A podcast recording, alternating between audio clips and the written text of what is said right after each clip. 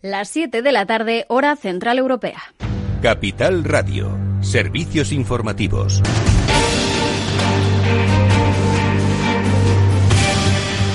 ¿Qué tal? Buenas tardes. Atención si han estado sujetos a un ERTE porque Gesta, el sindicato de técnicos del Ministerio de Hacienda, ha recomendado este miércoles a los trabajadores afectados por un expediente de regulación temporal de empleo que soliciten al SEPE la retención del IRPF o bien a sus propias empresas que apliquen una mayor retención para evitar después sustos en la declaración de la renta. Tiene los detalles Sara de la Fuente. Gesta explica que las personas acogidas a un ERTE este año tendrán dos pagadores, su empresa y el SEPE.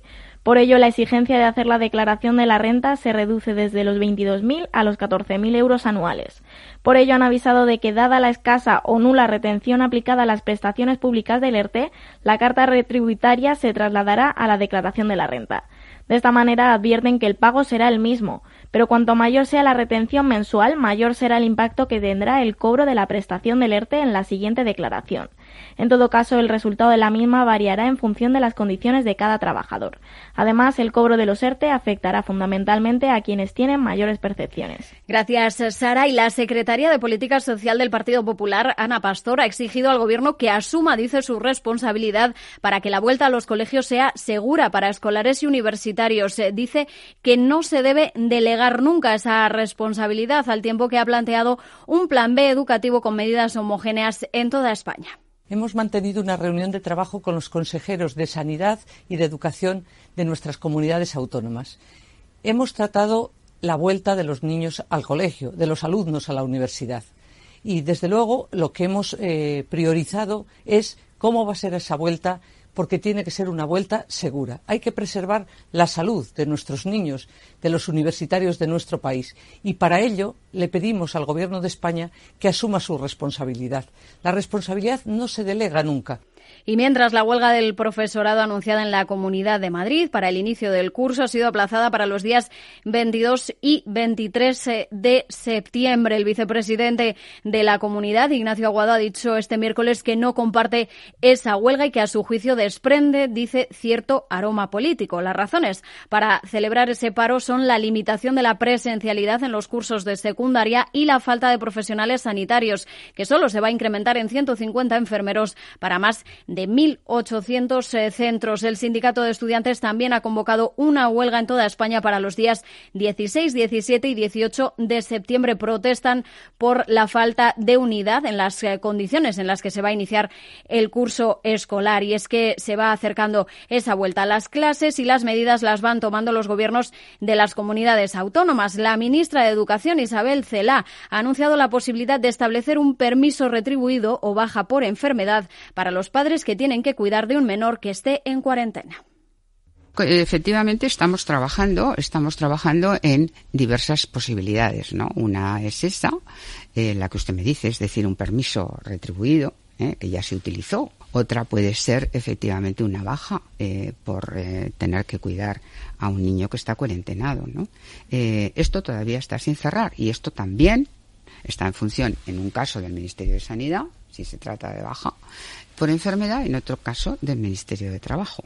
Pero son fórmulas que hemos de articular Fórmulas que todavía se están estudiando, tanto profesores como alumnos. También, eh, como escuchábamos desde el Partido Popular, se ha criticado duramente que no haya una coordinación estatal para la vuelta a las aulas. Y el presidente del Gobierno, Pedro Sánchez, va a iniciar la próxima semana la nueva ronda de contactos con los líderes de las principales fuerzas eh, parlamentarias para limar asperezas y gestionar así cuestiones como los nuevos eh, presupuestos. La ronda la va a abrir el presidente del Partido Popular, Pablo Casado a quien Sánchez va a recibir en la Moncloa el miércoles a las 10 de la mañana. Ese mismo día, a las 5 de la tarde, será la líder de Ciudadanos, Inés Arrimadas, quien tenga su encuentro también con el presidente, con Pedro Sánchez. El resto de encuentros serán entre el miércoles y el jueves 3 eh, de septiembre. Es todo por ahora. Volvemos de nuevo mañana a las 8 de la mañana con un nuevo boletín informativo y a las 9 afrontaremos la apertura de mercados y consultorio de bolsa.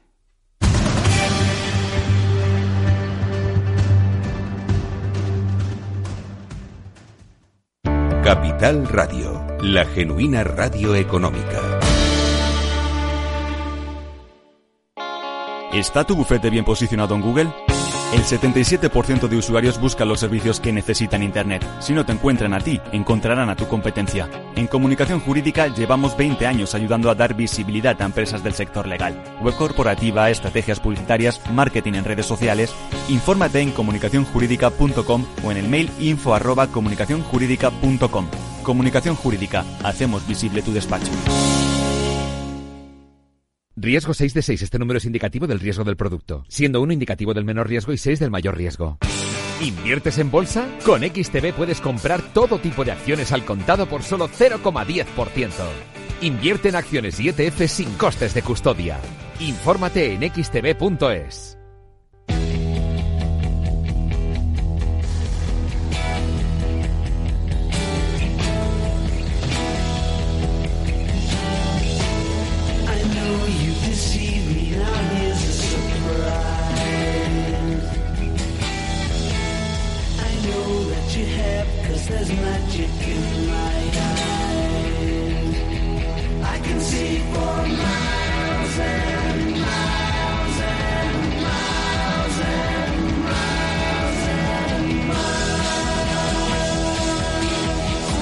Después del trabajo, After Work, con Eduardo Castillo, Capital Radio.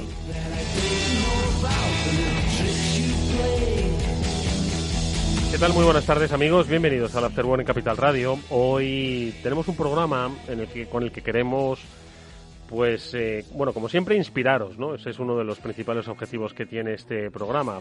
Inspiraros en el sentido de que pues se os eh, ilumine ¿no? la mente, digáis, oye, esto que han dicho aquí en este programa me, me da pie para hacer esto o aquello otro, o me da pista, o me da coraje, o me da eh, también prudencia. Es decir, todo lo que aquí contamos lo que queremos es que os sirva para vuestra vida económica y obviamente para vuestra vida personal. Por eso hoy vamos en este último programa, penúltimo programa de la temporada, pues vamos a tratar de inspiraros para que el tiempo de verano, que espero que sea pronto y, de descanso, eh, lo podáis utilizar para reflexionar si es que os encontráis en un punto determinado. Y ese punto determinado puede estar motivado por la edad.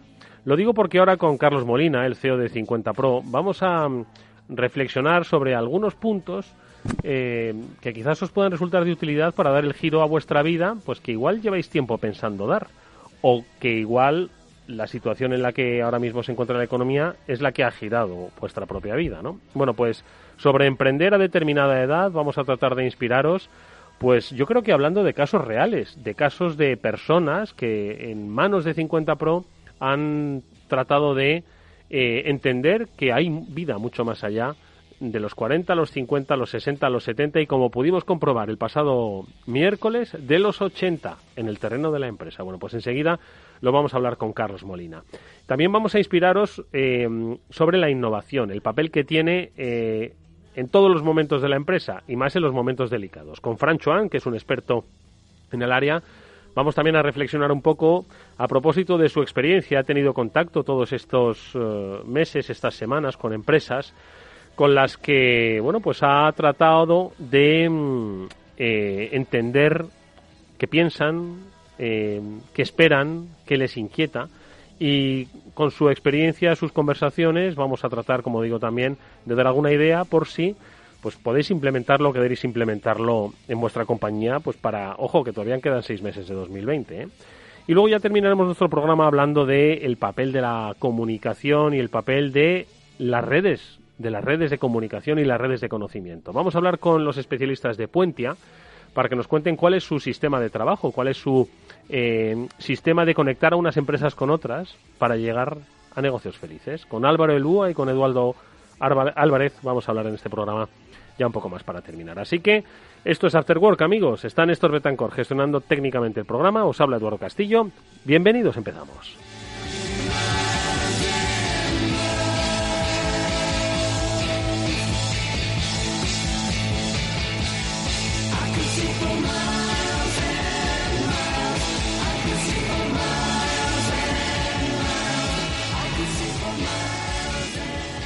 After Work con Eduardo Castillo.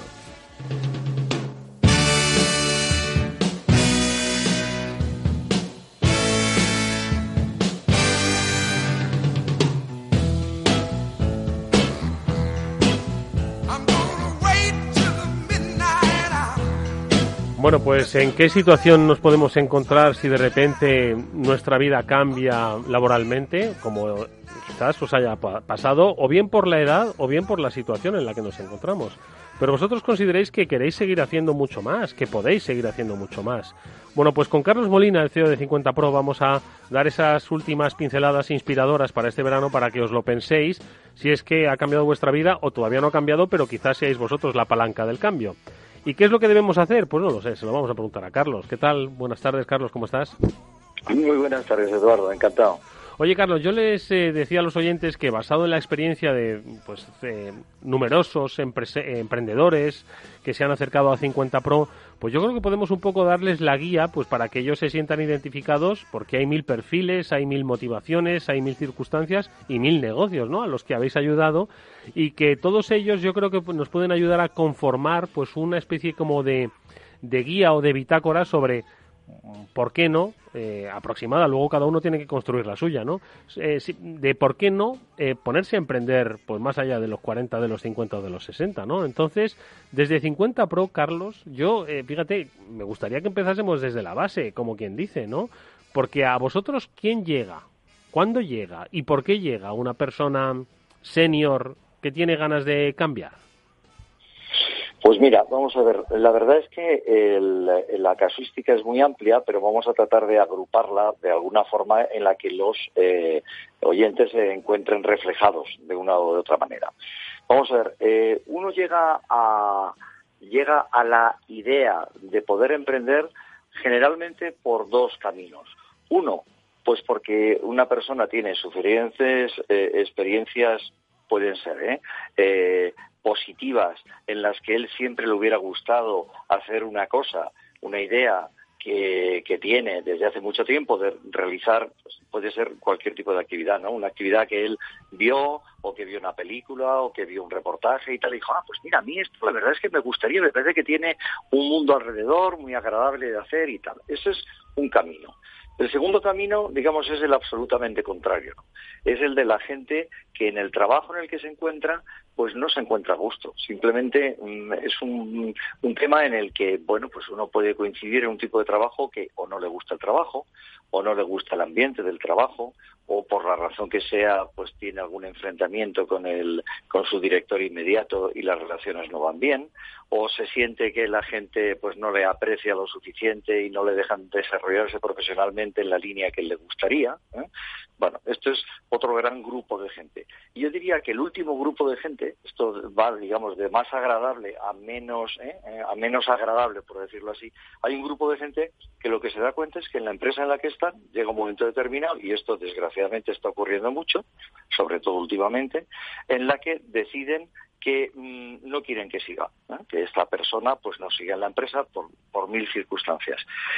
entre estas circunstancias, y es la especialidad, digamos, nuestra específicamente, es eh, las personas que son senior. Es decir, cuando una persona senior que lleva trabajando a lo mejor algún, alguno 20, 30, 35 o más años en una empresa y de pronto se encuentra con que sin llegar a la edad de jubilación pues o le prejubilan, en el mejor de los casos, o simplemente llegar a un acuerdo pues de cese de sus actividades con un despido pactado o no, o lo que fuera.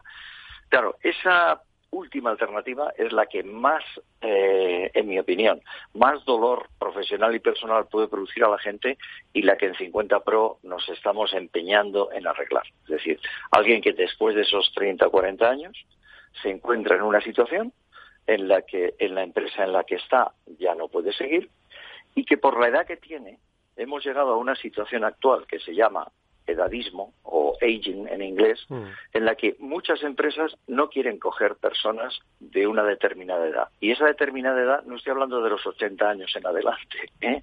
como podemos comprender. Estamos hablando de gente de 45, de 50, de 55, es decir, gente que eso no ha llegado a su momento de jubilación, pero que se encuentra que en la empresa simplemente no quieren contar con él y sabe y efectivamente es una experiencia que luego desgraciadamente puede sufrir él, que por más que se encuentre uno en el ánimo de intentar buscar trabajo en otras empresas del sector o de otros sectores, eh, incluso con eh, puestos de trabajo de menor categoría del que tenía o peor pagados y tal, es que no encuentra trabajo. Mm. Es decir, es que el mercado llega un momento determinado que está siendo durísimo en este momento, lo está haciendo con los jóvenes, lo está haciendo con todo el mundo, pero pongamos con los jóvenes, pero con los mayores de una manera muy especial. Mm. Es un problema de edad, no de capacidades, de conocimientos, de experiencia, del buen hacer profesional. No, no, es que usted tiene una determinada edad, mm, eh, no interesa. Es una discriminación por edad que no es legalmente aceptable, pero que ocurre. Oye, Carlos, y el primer paso eh, son muchas las, las, circunstancias en las que uno se encuentra, ¿no? Entiendo que dependiendo de esa, de esa motivación, pues el impulso es, es uno u otro, ¿no? Entiendo que, pero al final hay que converger para que, pues un poco el miedo al desempleo no nos nuble, eh, otra, las ganas de cambiar radical tampoco nos nuble. Entonces, de todos esos puntos de partida que has definido, ¿cómo logramos converger pues hacia ese camino, ¿no? Que es el que, bueno, pues luego al final se acaba definiendo en 50 Pro. Sí, mira, vamos a ver. Yo creo que lo primero y muy importante es que la gente tiene que hacer el duelo. Esto es que se suele hablar de esta palabra fácilmente cuando una persona muere en una mm. familia y tal, pero es que en el tema del trabajo también. Me refiero, una persona no puede empezar a emprender si no se ha convencido de que ese es su camino. Es decir, no se trata de regañadientes, de entrar mal, bueno, esto no me va a gustar, es que no lo veo y tal. No, no, o sea, uno tiene que hacer el cambio del duelo de, oye, o me apetece muchísimo, o mira, mi empresa es que ya no les aguanto más, o mm, el último tema que decíamos, oye, pues mira, yo de verdad es que he decidido emprender. Eso hay que cogerlo con ganas, porque emprender no es fácil. O sea, esto ya lo sabemos todos. También quiero añadir una cosa muy importante para los, para los oyentes, perdón. Es Emprender no es fácil, pero es que normalmente la, gente lo hace tan mal, el proceso de acercamiento al emprendimiento tan mal, que lo complica tanto que lo normal es que no funcione. ¿Eh? Es decir, que hay mucha gente que dice, no, es que yo he oído mucha gente que intenta emprender y ha fracasado. Claro, pero ¿cómo intentado emprender? Seguramente mal, porque ahora si, si te da tiempo y te parece, yo puedo describirte un poco cuál es el camino ideal de emprendimiento, no solo con 50 Pro, con cualquier eh, método que se utilice, en 50 Pro lo, lo, lo, favorecemos más, pero ¿cuál es el camino para emprender? Es decir, uno no puede pensar que es que es muy difícil, yo que sé, voy a decir una tontería, es decir, eh, conducir camiones, tráiler por la carretera, claro, es muy difícil, pero mucho más difícil si no sabes conducir. Hmm. Entonces, claro, me dice, no, yo me voy a subir. Hombre, yo, como he conducido, o sea, 600, pues lo haré bien con un trailer, pues probablemente no. Entonces, de ahí no concluyes que todos los camioneros que manejan camiones grandes es que se estrellan, ¿no? Se estrellarán los que manejan un camión sin tener las, las cualidades y la formación para ello, ¿no? No sé si la, la idea se entiende más o menos bien, ¿no? Y entonces, ¿cuál es el itinerario ese que propones, Carlos?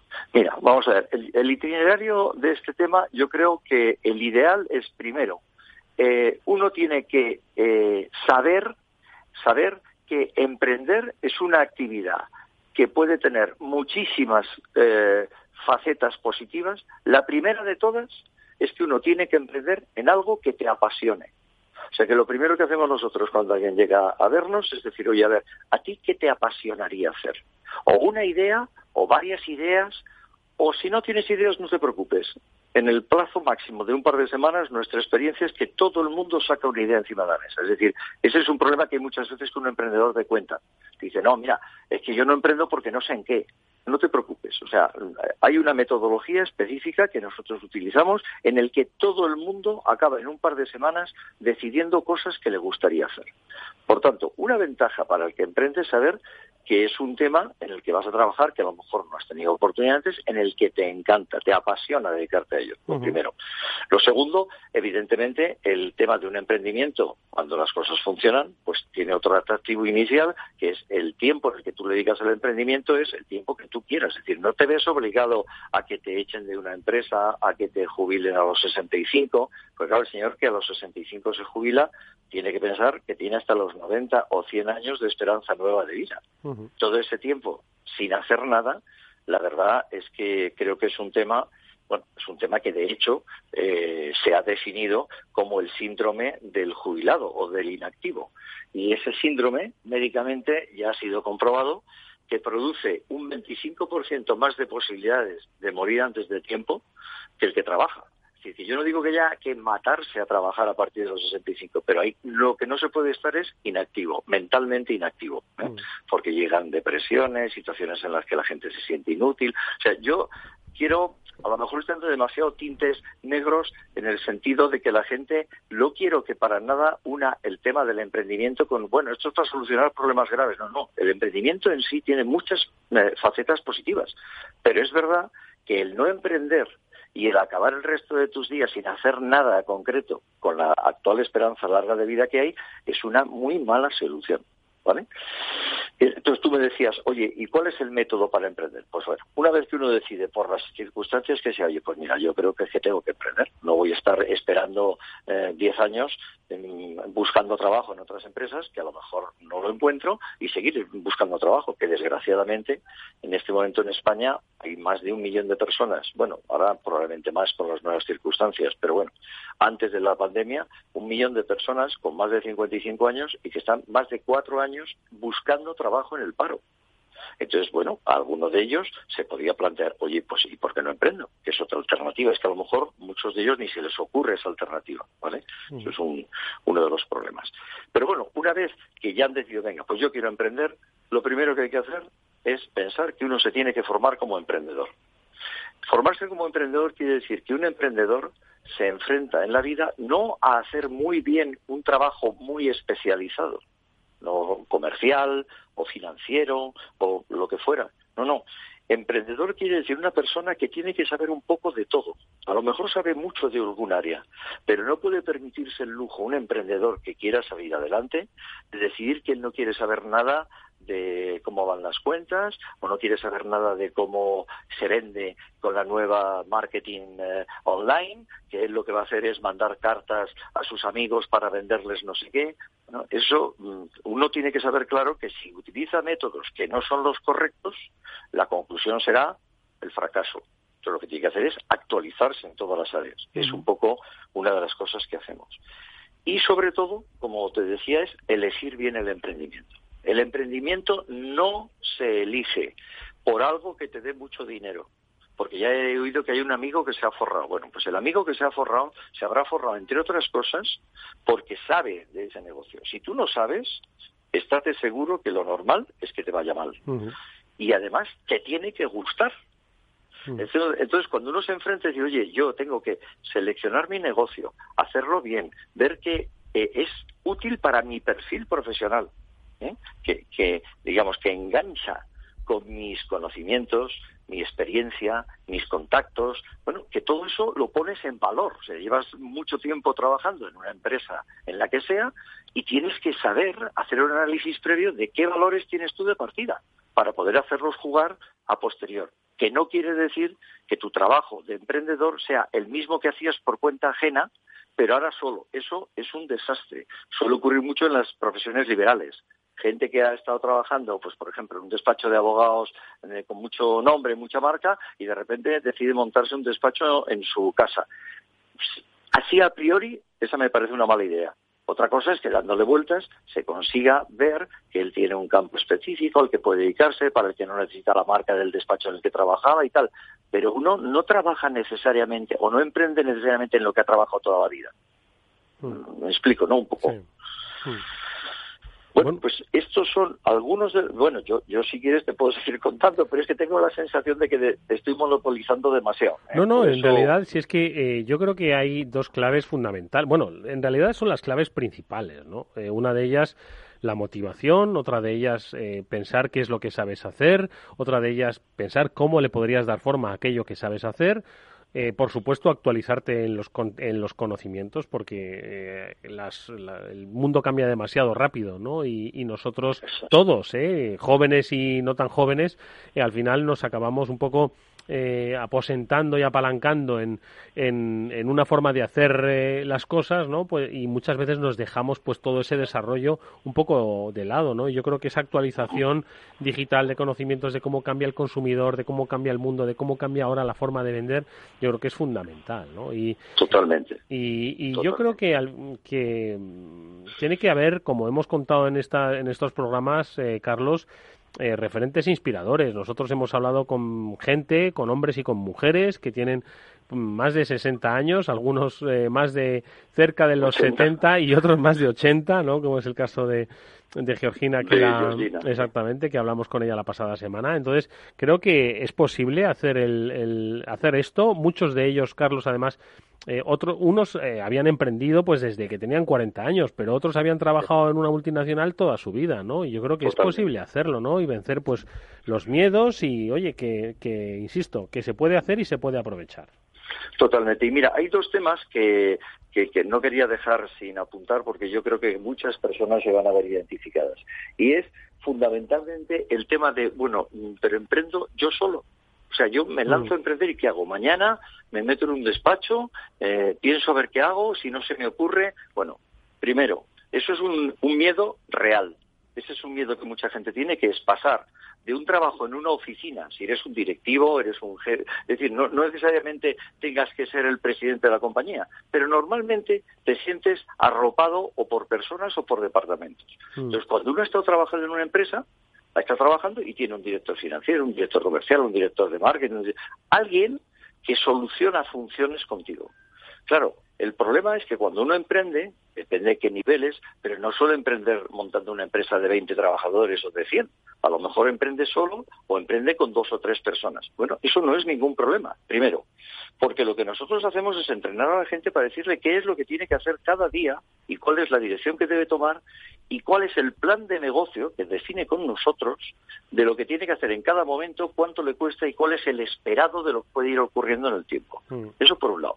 Por otro lado, precisamente sabiendo, por la experiencia de todos nosotros que hemos emprendido ya muchísimas veces, precisamente sabiendo que la gente se siente sola, hemos creado un tutor, un ambiente, una posibilidad de hablar con profesores, un club de, networking, de contactos que tenemos montado para que todos los que emprenden a través de 50 Pro puedan pertenecer a este entorno en el que nunca se sientan solos, porque es terrible, la sensación de soledad que tiene una persona cuando emprende le puede llevar pues a ir a un ritmo lentísimo o muy rápido pero en la dirección equivocada y tal. Bueno, uno de nuestros empeños fundamentales después de la formación es ayudarte en el día a día a qué es lo que tienes que hacer.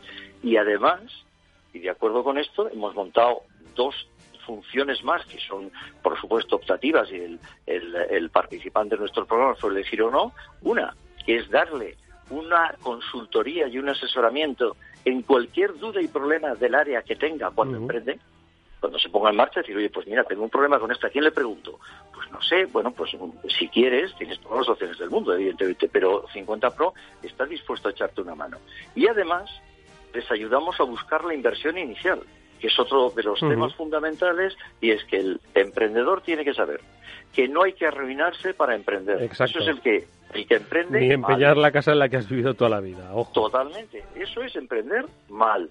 El mercado está para ponerte en marcha, diseñar una idea, definirla bien, llegar a una cosa que se llama PMV, o sea, el producto mínimo viable. Es decir, emprender, no pretendas que nadie te dé dinero hmm. contra una idea. Yo creo que, que nos ha quedado muy claro, y así hemos tratado de hacerlo a lo largo de estos programas, de que no estáis solos. Si tenéis más de 40, 50, 60, 70, 80 y ya 90, vamos, eso sería brutal. Eh, este es vuestro espacio, el que hacemos eh, cada semana con 50 Pro para ayudaros a vosotros emprendedores y emprendedoras senior que peináis canas o que os las teñís, me da igual, ¿eh? que eso también está muy bien, a que veáis que todavía queda mucho por hacer y mucho conocimiento adquirido por poner en valor. Y lo vamos a hacer así a la vuelta, por supuesto, de la temporada con Carlos Molina. Ya os contaremos las novedades, por supuesto, que os ofreceremos en este sentido. Carlos, como siempre, muchísimas gracias, mucha suerte, que tengáis un feliz descanso y a la vuelta seguimos inspirando a más, a más seniors lo, mismo te digo, lo que sí recomendaría a la gente es a que no mentalmente no cierre decir, bueno, ya veremos en septiembre, no digo que hay que angustiarse, pero hay que dedicar el verano a pensar. Claro, claro, claro. Lentamente, claro. en la playa, en la playa, darle vueltas a ello, darle vueltas a ello. Y en septiembre nos llamáis. Gracias, Carlos, un abrazo. Nada, a ti, Eduardo, un abrazo fuerte. Adiós a todos.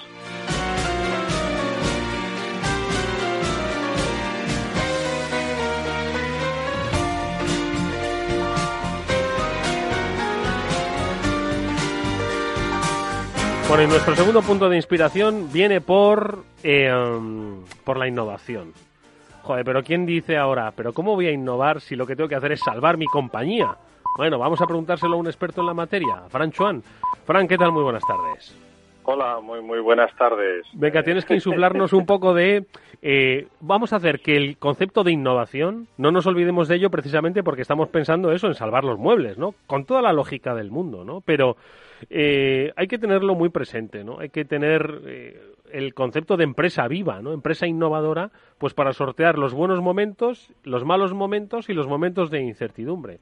De todas formas, Fran, que hace tiempo que no hablamos, eh, tú estás en contacto permanente con las compañías a las que asesoras, a las que ayudas a cambiar, hacia dirigirse a, otros, a otros puntos ¿no? de, su, de su historia eh, corporativa.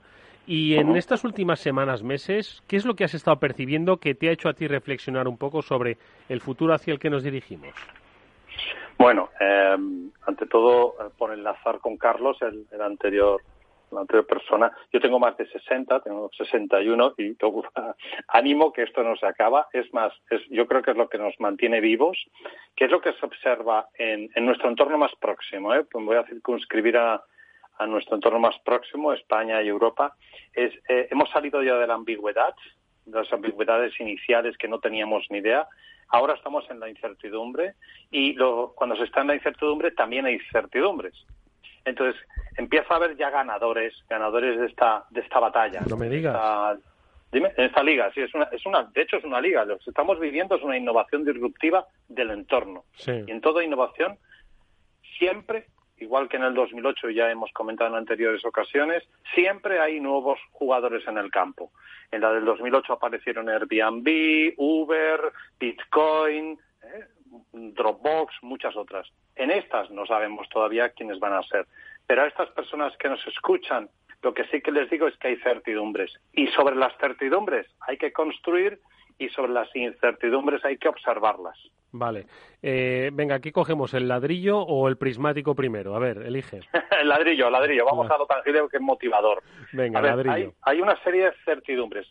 Eh, hay dos tipologías de sectores. Son sectores aquellos que todavía están en la ambigüedad, llámese, por ejemplo, mundo del sector turismo viajes, que entra y sale, pues ahí hay que empezar ya a planificar y pensar en una transformación del sector. Este año vamos a vivir, por ejemplo, una eclosión del turismo interno. ¿Eh? Bueno, pues a lo mejor había que potenciar el turismo interno más y mantenerse ahí vivos. Y aquellos sectores que más o menos, pues digamos, retail, moda, alimentación, etcétera, que están cambiando cosas, toca transformarse y, y hay que tener en cuenta que va a haber rebrotes. Eso es un, eso es un hecho. Como va a haber rebrotes, ojo con los stocks, ojo con las planificaciones. Cuando hay rebrotes hay que hacer táctica de guerrillas. Y esa es una realidad con la que vamos a vivir meses. Mira, el lunes aparecía una noticia sobre una vacuna de Oxford que parecía que antes de fin de año teníamos vacuna. Y hoy aparece en la prensa que nadie apuesta porque tengamos vacuna antes de finales 2021 o inicios del 2022. Entonces, ojo, ojo, porque lo que es cierto es lo que tenemos hoy, que va a haber rebrotes. Y eso, pues como decía aquel, hay que, uh, hay que ver las oportunidades donde otros ven temores. Sí, sin lugar a dudas. ¿eh? Bueno, pues eh, eh, ojo con el estocaje, ojo con la planificación, eh, que, luego, que luego, exactamente. y los compromisos que se adquieran y demás, siempre muy corto plazo en las próximas semanas. ¿eh? ¿Qué, otras cosas podemos hacer en esa construcción sobre certidumbres? Pues esta no está nada mal, que es básicamente planificar con la experiencia vivida en estos tres meses, cuatro meses ¿no? de confinamiento, eh, hacerlo con eficiencia, con eficacia, con razonabilidad, ¿vale? Frente, no sé si a un posible confinamiento, pero sí, como has dicho, a un posible empeoramiento de las circunstancias, pues que pongan nuevos límites, ¿no? A la actividad, ¿no? Entonces, ¿qué más cosas crees que podemos hacer, Fran? Sí, se abre hace, hace, hace seis meses nadie se planteaba ser el champion de la higiene, la protección y la distancia social. De hecho, intentábamos maximizar los espacios que teníamos en nuestras terrazas, en nuestros restaurantes, en nuestras tiendas. En estos instantes, mi recomendación, claramente, una clara innovación, es hay que maximizar la protección, la distancia social, la higiene y convertirlos en oportunidad. Mira, hay algo que ha venido para quedarse las mascarillas. Y hay quien dice que es una puñeta. Bueno, yo creo que es una gran oportunidad porque acaba de aparecer un espacio publicitario que podemos utilizar a nuestro antojo. ¿Sí? Porque todos vamos a tener que llevar mascarillas. ¿Y qué pasaría si de pronto yo a mis clientes de una cadena hotelera o de alguien que tenga una cierta musculatura, pues quiere, de pronto personaliza las mascarillas Mm. y las usa como elementos promocionales. Mm. No olvidemos que las mascarillas nos cuestan un dinerete y duran cuatro o seis horas si son de estas de usar y tirar. ¿eh? Entonces, tenemos un espacio publicitario, un espacio diferenciador que además puede sensibilizar eh, mucho a lanzar el mensaje de que estamos, to- nos tomamos muy en serio el tema de la salud. Otra cosa es las, los restaurantes, muchas terrazas, muchos restaurantes, muchos negocios han pintado línea- líneas. Pero nadie puede evitar, por ejemplo, en una terraza, que en dos mesas que estaban distanciadas originalmente, pues la gente va moviendo las sillas y acaban rompiéndose esas distancias. ¿Qué pasaría si lanzamos un mensaje de mamparas? De mamparas estéticamente bonitas, pero protectoras. ¿no? En realidad, no tenemos que estar a dos metros. Lo que, no, lo que no tenemos que estar es que podamos contagiarnos. Entonces, son elementos que tenemos que tenemos una gran oportunidad para lanzar mensajes diferenciadores respecto a nuestros competidores. Oye, pues eh, tenemos una un escenario interesante por construir con, con cosas que son eh, certeras, porque ya las conocemos, que se han producido y que van a convivir eh, con eh, nosotros durante bastante tiempo. Pero luego están las cosas no tan ciertas, las inciertas eh, y esos horizontes con los que recomiendas coger los prismáticos y estar eh, atento, observar. ¿Qué podemos hacer? ¿Qué observamos? ¿Qué hacemos? No sé, tú tomas nota de todo lo que digo y no dejas que me escape. ¿eh? Fantástico, sí. Atención, lo que hemos des- mm, compartido ahora son experiencias vividas de empresas que han convertido, han aplicado estas nuevas sensibilidades y estas nuevas circunstancias y eh, les comparto que han incrementado su facturación. ¿eh? Ahora vamos a la, a la, esas, hay que tener esa ambidiestros, ¿no? Mm. Eh, esa mano tangible de ahora mismo, esta tarde o mañana lo pongo en práctica. Y ahora vienen los prismáticos. Vamos a ver los prismáticos. No sabemos cómo va a ser el futuro, ¿sí? Pero la vida no hace más que ponernos obstáculos. Y esto no sabemos cómo va a ser. No sabemos si va a empeorar todavía, vamos a volver a confinamientos, esperemos que no. ¿eh? Pero o vamos a portarnos adecuadamente y vamos a evitar ir a, a situaciones malas, pero no tenemos ni idea. Por tanto, ¿qué podemos hacer? Yo lo que les propondría es focalicen su energía y la de sus colabora- colaboradores, y esto ya lo he comentado en anteriores ocasiones, a observar los hábitos de sus clientes, las tendencias. Por ejemplo, antes venían a mi negocio personas de distintos rangos de edad y de pronto solo vienen más jóvenes. Ostras, ¿qué pasa con los más mayores? Porque ellos siguen existiendo y siguen teniendo las mismas necesidades y preocupaciones.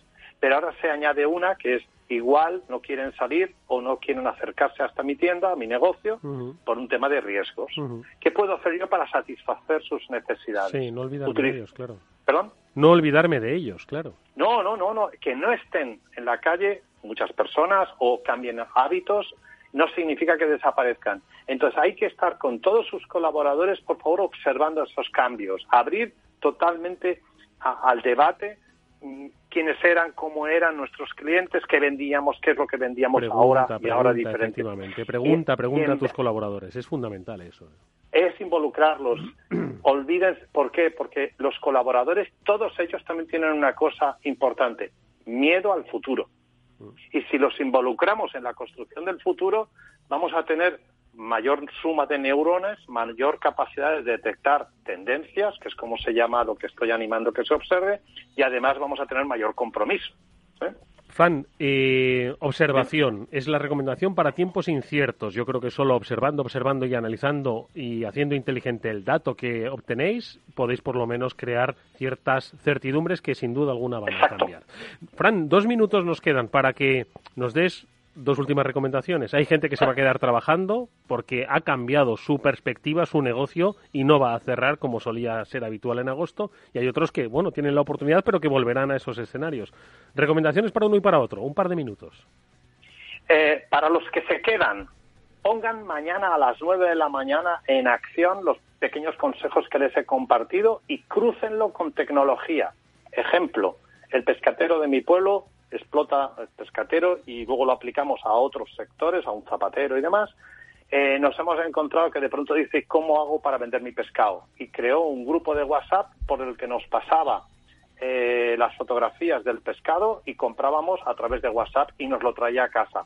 O sea, ha incorporado tecnología existente, no nada sofisticada, y ha incorporado en su cadena de valor el de la entrega a casa. O sea, está compitiendo con Amazon, permíteme la broma. Así que detectar tendencias y cruzar con qué tecnología existente, fácil, simple puedo aplicar para satisfacer a esos clientes que detecte que los estaba perdiendo o que puede incrementar el ticket de venta. Aquellos que os vais de vacaciones, os animo a que allá donde vayáis observéis qué hacen otros. La inspiración en otros, por, por si tenéis una zapatería, zapatería, no solo visitéis zapaterías, mirar librerías, mirar cualquier tipo de sector, porque la inspiración de lo que hacen otros la podéis incorporar uno a uno. Es aquello de copiar lo que hacen otros, igual minimiza el riesgo, pero maximiza el beneficio. Así que los que os queréis a aplicar, observar y ver qué tecnología, y los que os vais, copiar a otros. Mirar, pasearos. Sí, sí, no tengáis, no tengáis miedo de copiar a otros. lo, que lo que no hay que hacer es plagiar. Eso es. Pero sí que hay que copiar. Y cualquier duda que tengáis, eh, Fran Chuan, soy fácil de encontrar. Me encantaría recibir feedback de que lo habéis hecho y os ha ido fantástico, o lo habéis hecho y que habéis tropezado y encantado de ayudaros porque estamos en momentos de sumar todos. Muchísimas gracias. Está a vuestra disposición, Fran Chuan, es nuestro amigo, es experto en innovación. Le veremos la próxima temporada. Gracias, Fran, cuídate y descansa. Felices vacaciones a todos y todas.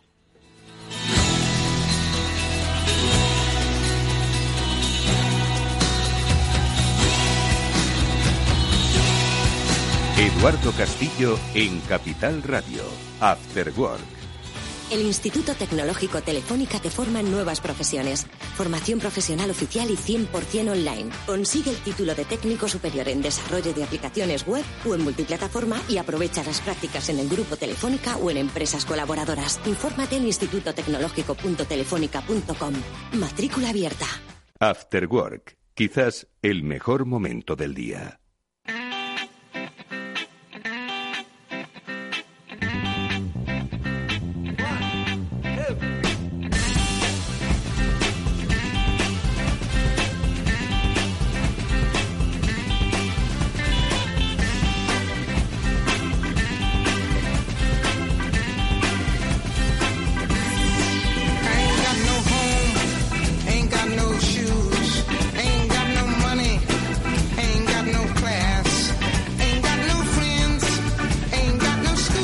Pues hablemos en esta última parte del programa de negocios. Vamos a hablar de negocios, pero que están basados en el conocimiento, en la visibilidad, en las relaciones, en, eh, en el intercambio, en los asuntos públicos. Y lo vamos a hacer con una jovencísima, pero potentísima consultora de comunicación, asuntos públicos, reputación, talento, marca, que ya os dimos a conocer ligerísimamente la pasada semana porque nuestro amigo Álvaro Lúa fue recientemente eh, nombrado director general de Puentia. Y hoy nos acompaña nuevamente Álvaro, buenas tardes. Buenas tardes. Pero acompañado de el eh, fundador de la compañía, Eduardo Álvarez, que es su CEO. Eduardo, buenas tardes. ¿Qué tal, Tocayo? Muy buenas tardes. Esto no suele ser habitual, lo de presentar primero al director general y luego al CEO, ¿sabes? Pero bueno, aquí en este programa... yo estoy en casa. en este programa lo hacemos. Oye, Puentia nace eh, con la finalidad, las ganas, la intención de de, pues eso, conectar, ¿no? De servir de puente a los negocios, ¿no? Eh, pero, pero ¿cómo? ¿Cómo vais a, conectar unos con otros? ¿A quién queréis conectar, Eduardo? A ver. Bueno, que queremos conectar a, las personas. Eh, yo creo que, esa es la filosofía, la esencia, el, core y el kilómetro cero de, de Puentia, porque eh, al final yo creo que conceptualmente el desarrollo que hacemos es un desarrollo muy vinculado a la, a la cercanía, a la proximidad, y a la humanidad. Es decir, no, no porque estemos en este escenario ya post-COVID, porque realmente Puentia nació en el mes de febrero, en un escenario pre-COVID, y, y, Álvaro y yo, que hemos trabajado en el desarrollo del proyecto desde, desde el principio y desde hace ya bastante tiempo, lo que queremos es construir un, un proyecto muy vinculado a muy vinculado a las personas. Al final, eh, tanto en los espacios públicos como en los privados y nosotros en concreto en Puentia principalmente vamos a hacer foco en la parte privada y en la parte de las empresas. Eh, pues bueno, creemos que, que, todo este tipo de, de, asociaciones y de, y de compañías pues están formadas por personas y lo que queremos es conectar personas, conectar sus conectar sus intereses, sus demandas, eh, sus prioridades, sus necesidades y, ir volcando pues sus comentarios, sus sugerencias y que a través del puente que, vamos a construir con Puentia pues se generen flujos que, que enriquezcan que enriquezcan pues sus, sus necesidades. Sí, fíjate, eh, haciendo el otro día una reflexión, intentando buscar un símil eh, para, uno para aprender, volviendo al, al, origen de lo que somos eh, como, como, seres humanos, eh, para uno aprender a hablar, lo primero que hace es escuchar es decir, todos los que son padres lo saben perfectamente. Hay que hablar mucho al, al, bebé para que empiece a hablar. Y yo creo que las organizaciones tienen que eh, empezar a hacer ese análisis retrospectivo. Eh, estamos en el momento de las personas. El COVID nos ha demostrado que el principal activo de una compañía eh, no es el producto que vendemos, sino las personas que hacen el producto. no es lo que ofrecemos, sino el alma de lo que somos. ¿No? Eso lo, lo, describe muy bien en el, en el, blog, en el blog de Puentia el, el, consejero delegado de Almacarra Ovejas, eh, cuando describe perfectamente lo que es, eh, lo, que define el alma de lo que somos. Y mm. las organizaciones pueden tener alma. Y nosotros eh, queremos aportar esa visión, esa visión de, de la comunicación, pero, pero volviendo a lo verdaderamente relevante, que antes de empezar a comunicar uno lo que tiene que analizar, tiene que abrir los oídos y escuchar a la, a la sociedad. Oye Álvaro, eh, Álvaro y Eduardo, ¿a qué empresas os dirigís? Es decir, ¿a qué personas os dirigís y por qué esas personas eh, deberían hablar con otras personas o, deberían utilizar Puentia para conocer, comunicarse con otras personas, empresas? ¿Por qué? A ver, ¿a quién? Bueno, el portfolio de, el portfolio de negocio de, de Puente es un portfolio muy amplio. Como bien decías al principio, eh, realmente nosotros intentamos abarcar todo lo que vaya desde la comunicación estratégica hasta uno de nuestros pilares, que es el de la producción audiovisual. Eh, pues haciendo foco en la reputación, en la marca, en las relaciones públicas, incluso en la, en la formación. Eh, vamos a estar muy centrados de salida, como, como comentaba antes, en la parte privada, en la parte de las empresas, en concreto en un target de empresas más bien medianas, no de, empresas de empresas grandes, aunque por nuestra experiencia durante todos estos años, pues también tenemos ventanas con gracias afortunadamente con, con, con grandes compañías de este de este país y, bueno, pues eh, eh, ¿por qué se tienen que subir a nuestro puente? Pues porque vamos a intentar que el flujo que generemos a través del puente de Puentia, valga la redundancia, sea un flujo enriquecedor que al final a las compañías, como decía antes, pues les, les aporte y suponga un valor añadido. Mm. Me parece muy relevante lo que dice Álvaro desde la escucha, cuando la gente nos dice, ¿pero dónde vais a hacer foco? Pues bueno, yo creo que Puentia es, buena en la, es bueno en la escucha y creo que efectivamente, como y subrayo lo que él decía, creo que este es un buen momento para la escucha y que desde esa escucha pues generemos esos flujos que al final a, a nuestros clientes, a esas empresas eh, medianas, muy muy vinculadas al muy vinculadas al territorio pues les sirva para pues para como decía antes poder satisfacer sus necesidades encontrar soluciones a sus problemas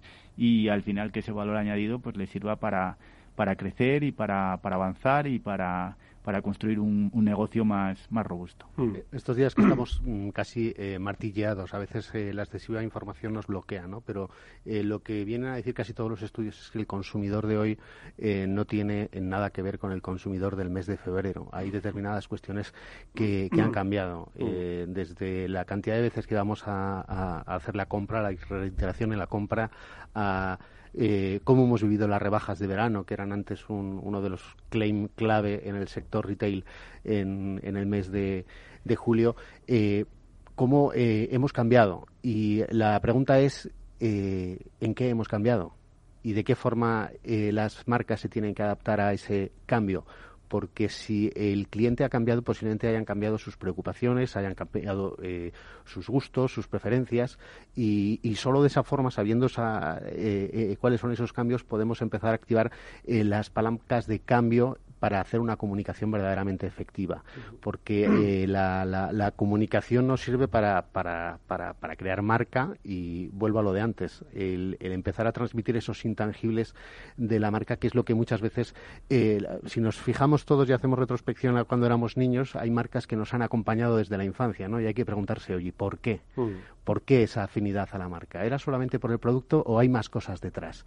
Pues haciendo esa reflexión, yo creo que es una gran oportunidad eh, la, la, crisis para esas pequeñas y medianas empresas que pueden empezar a ocupar determinados territorios que parece que se han quedado vacíos. Esto es como cuando, cuando llega eh, las, y, tú que, lo, que, que, eres del Levante, eh, que te toca viajar mucho al Levante, lo, hemos vivido con las famosas danas, ¿no? cuando, cuando sube la marea, cuando llega la tormenta, pero ¿qué es lo que pasa cuando, cuando baja, cuando se retira la ola? Pues de repente hay espacios que eh, son completamente nuevos, ha cambiado el paisaje y ahí hay oportunidades. Hay, de hecho, exige esto que comentaba Álvaro, esto exige, Eduardo, hacer un que las empresas que ya trabajan con comunicación, por supuesto que por fin han empezado a trabajar con comunicación, tienen que repensar nuevamente cuál es su estrategia de dirigirse hacia ese nuevo público, pues para encontrar esos espacios de lo que de los que hablaba eh, Álvaro. Creo que todas las empresas están obligadas ahora mismo a, detenerse y a repensar cómo se van a dirigir, cómo se van a comunicar con sus públicos, con sus empleados.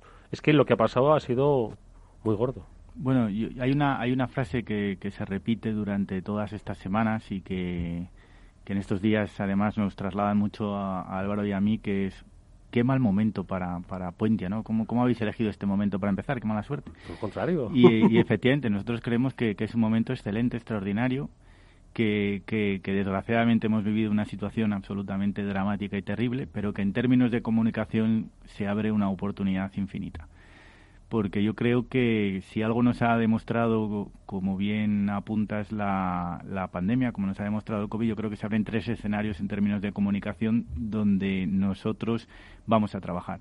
El primero es el de la reputación y la marca. Eh, la gente se ha dado cuenta que, que, para tener una marca fuerte eh, es importante construir una reputación eh, consistente y al final la reputación de nada vale hacer si no comunicas. En segundo lugar, en la línea de lo que decías, yo creo que se abre un escenario absolutamente extraordinario en, en todo lo vinculado a la comunicación interna, los planes de comunicación interna.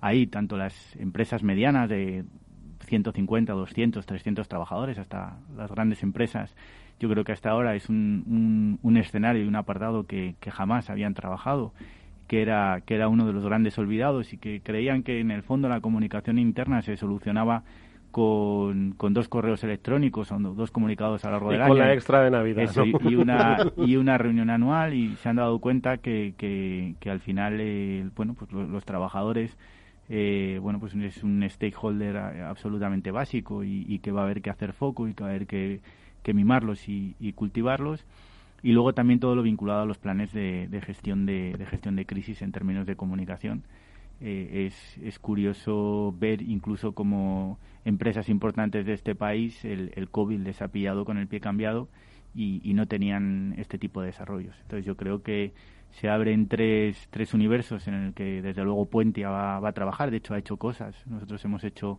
eh, planes de gestión de, de, crisis para empresas durante esta pandemia. Eh, estamos trabajando ya para algunas compañías en el desarrollo de planes de comunicación interna y, también, eh, eh, bueno, pues queremos tener una, una patita en la parte de, de, desarrollos de reputación y marca. Una patita en reputación y marca, pero también una patita internacional, si no me equivoco, porque eh, Puentia nace desde el principio ya con esa vocación de cruzar el charco y los mercados hispanoamericanos también son objeto y objetivo, ¿no? Sí, son objeto y objetivo porque además el, el mercado latinoamericano eh, tiene eh, mucho foco en España. Es decir, España es el referente. Eh, y, es gente que tiene ganas de, de, aprender y, saben que en España hay talento y hay ejemplos, hay casos sobre los que se pueden aprender lecciones importantes. Lo que decía nuestro anterior invitado, se puede copiar, no plagiar, pero se puede copiar, se puede inspirar, ojo. Sí, entonces, y, y, luego hay muchas empresas españolas, eh, lo vimos en el periodo pre-COVID, eh, lo que nos sirvió la anterior crisis era para entender que el mundo era bastante más amplio de lo que, de lo que pensábamos. Eh, si España pudo superar, o sobre todo pequeñas y medianas empresas, muchas de ellas pudieron superar la gran crisis del, del 2008, fue porque de repente se dieron cuenta que, que el mundo tenía fronteras cada vez más bajas o más estrechas o, aranceles más bajos y las relaciones eh, eran muy intensas y, queremos recuperar parte de esa, de esa relación que quizá en estos tiempos eh, se ha perdido. Y yo creo que Latinoamérica es un eh, mundo inmenso de oportunidades para la, la pequeña y mediana empresa española. ¿Dónde se pone el foco en Latinoamérica, Eduardo? Bueno, principalmente en tres países. Eh, es verdad que Álvaro y yo en estos últimos años hemos tenido la, oportunidad de viajar mucho a América Latina y, bueno, hemos tenido también la, fortuna de poder eh, generar una, una red eh, importante principalmente en, en, Colombia, en Panamá y en, y en Paraguay. Eh, son países que entre sí no tienen absolutamente nada que ver, tres realidades diferentes. Eh, y, bueno, pues nuestra idea es empezar a construir el puente no solamente desde España hacia, hacia América Latina, en concreto hacia estos tres puntos, sino también de, allá para acá. Y de hecho, vamos, el nombre como eh, es una metáfora que precisamente pretende responder a, a esta realidad. Ya para entender Paraguay, ahora que sobre todo en el mes de junio, eh, medio Madrid y medio Barcelona lo que hicieron fueron las maletas. Las casas rurales en España han sido el, bien codiciado. Pues en, Paraguay hay eh, un gran, enorme, un, universo entero de, emprendedores en el medio rural que apuestan por el turismo rural. Eh, hay que recordar que Paraguay es un país latinoamericano que no tiene, no tiene mar está rodeado prácticamente por, por ríos eh, y, muchos eh, paraguayos no tenían dónde viajar. desde hace 10 años se puso en marcha un plan, sobre todo destinado para que la mujer en el medio rural emprendiese y emprendiese con negocios rurales y ellos tienen eh, muchas ganas de aprender de lo bien que se ha hecho y también de lo mal, porque hay que aprender también lecciones de, de, los errores de, lo que se ha hecho en España durante este tiempo y para ellos es un auténtico referente. Hace dos años yo tuve la oportunidad de, explicar allí, por ejemplo, el, éxito del Camino de Santiago. Del año que viene vamos a vivir año de nuevo jacobeo, el, cómo el Camino de Santiago sirvió como una excusa perfecta ya desde hace muchos siglos eh, para, para traer eh, turismo extranjero a España. no, no, sin lugar a dudas hay mucho de lo que aprender, mucho de lo que inspirar y mucho de lo que negociar. Y eso se puede hacer a través de puentes o a través de Puentia, cuyos máximos responsables nos han acompañado en este programa y con los que estoy seguro hablaremos en el futuro. Eduardo Álvarez es su CEO. Eduardo, muchas gracias. Enhorabuena y mucha suerte. Muchísimas gracias por este tiempo. Y a nuestro amigo Álvaro Lúa, su director general. Álvaro, gracias, amigo. Un abrazo enorme. Mucha suerte. Semana. Y a por todas. Y nosotros, amigos, que nos vamos hasta mañana, volveremos con nuestro último After Work de la temporada. Nos vamos de vacaciones. Igual nos vamos a una casa rural, Paraguay. Ah, mira. no lo sé. Una posada, sí. buen destino. Puentia. Nos han acompañado en este programa. Néstor Betancor, cerrado técnicamente el programa, os habló Eduardo Castillo. Nos vemos mañana. Último programa. Adiós.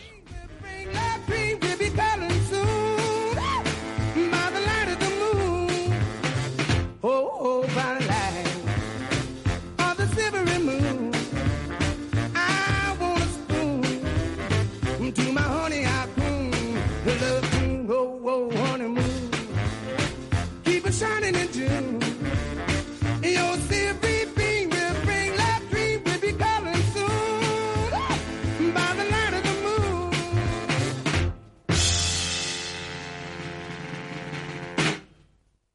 soy Leopoldo Abadía, autor de La Crisis Ninja, y quiero hablaros de lo normal. Lo normal es que cuando compramos algo sepamos cuánto tenemos que pagar, ¿no? Pues eso mismo debería suceder a la hora de invertir. Por eso me gusta Finanbest, comisiones bajas y claras, sin letra pequeña. Entra en finanbest.com y descubre que lo normal es extraordinario. Lo normal es Finanbest. Capital Radio, la genuina radio económica.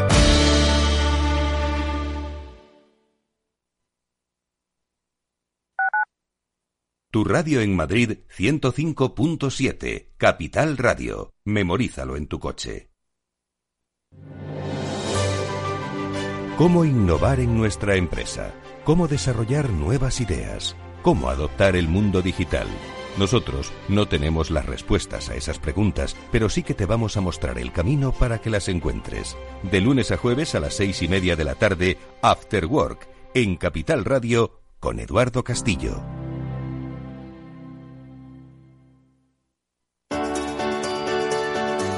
Capital Radio. Aportamos valor. Soy autónomo. ¿Tengo que pagar la cotización aunque no ingrese? Sí. Tienes que seguir pagando tus cotizaciones con independencia de tus ganancias, excepto si te das de baja como autónomo en la seguridad social. Capital Radio. Siente la economía.